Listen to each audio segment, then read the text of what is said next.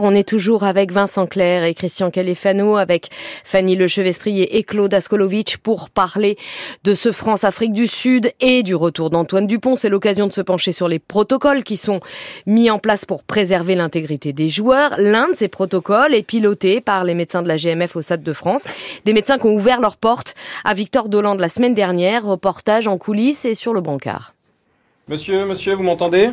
Serrez-moi les mains. On a un patient inconscient, on lui met de l'oxygène, une évaluation clinique rapide euh, sur le terrain avec euh, vérification de la respiration. Deux heures avant le coup d'envoi, 24 soignants répètent leur gamme. Avec un volontaire dans le rôle du blessé, les secouristes le placent sur une civière, lui posent un collier cervical avant de le sortir du terrain. Ok, secouriste en position.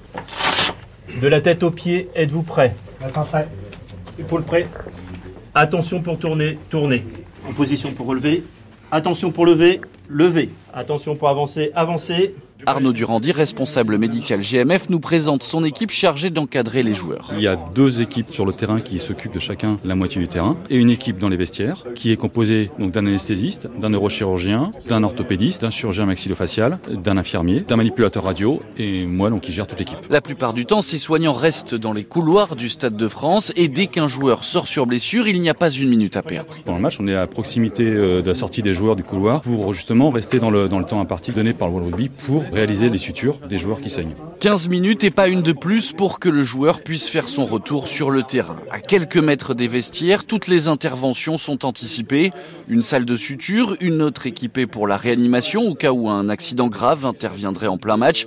Et enfin une troisième pièce pour réaliser des radios. L'infirmier Aurélien Brateau est souvent mis à contribution. Là, on était en train de tester l'appareil de radiologie avec le manipulateur radio pour voir si euh, tout fonctionnait et tout est opérationnel pour euh, une éventuelle intervention au moment du match ou d'après-match. Après le match, ils viennent et euh, ils nous demandent si euh, voilà, il y a une suspicion de fracture ou autre. Ça évite de faire des transferts à l'hôpital. C'est beaucoup plus rapide, c'est rassurant pour euh, les médecins des équipes. Ces soignants arrivent 4 heures avant le coup d'envoi et pendant la préparation, ces fans de rugby jettent souvent un œil sur les matchs en cours. Dans toutes les infirmeries, il y a des écrans avec les matchs de la Coupe du Monde qui sont soit retransmis en direct, soit les meilleurs moments. Et ça reste toujours un endroit où tout le monde se retrouve pour discuter, pour revoir les matchs, pour en parler. Voilà, on se prépare, on a tout ce qu'il faut, puis il y a des petits moments un petit peu plus de détente dans la préparation où on est devant l'écran et on se fait plaisir à regarder les matchs de la Coupe du Monde qui sont très sympas cette année. Le protocole médical s'arrête aux portes du Stade de France. Si un joueur doit se rendre à l'hôpital pour des examens complémentaires, ses soignants passent le relais comme cela s'est produit avec la blessure d'Antoine Dupont.